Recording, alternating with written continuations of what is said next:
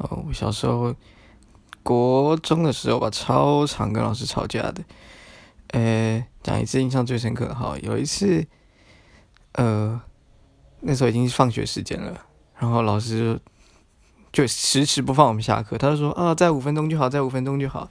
然后开始讲一些就是什么注意事项啊，干嘛之类的。那你知道国中男生都非常喜欢，就是放下课时放学都去打球嘛，然后我也是从小打球打到大，然后那个时候因为。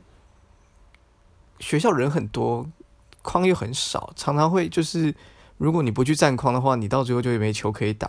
然后大家就有点按捺不住，就是蠢蠢欲动。然后我那个时候就拿《三国演义》原文版，因为我小时候都爱看原文版的书，拿原文版，然后拿起来拍桌子说：“啊，你是要好了没？”然后结果老师愣了一下，然后他就说：“你留下来，其他人可以走了。”这是一个牺牲小我完成大呃成就大我的故事。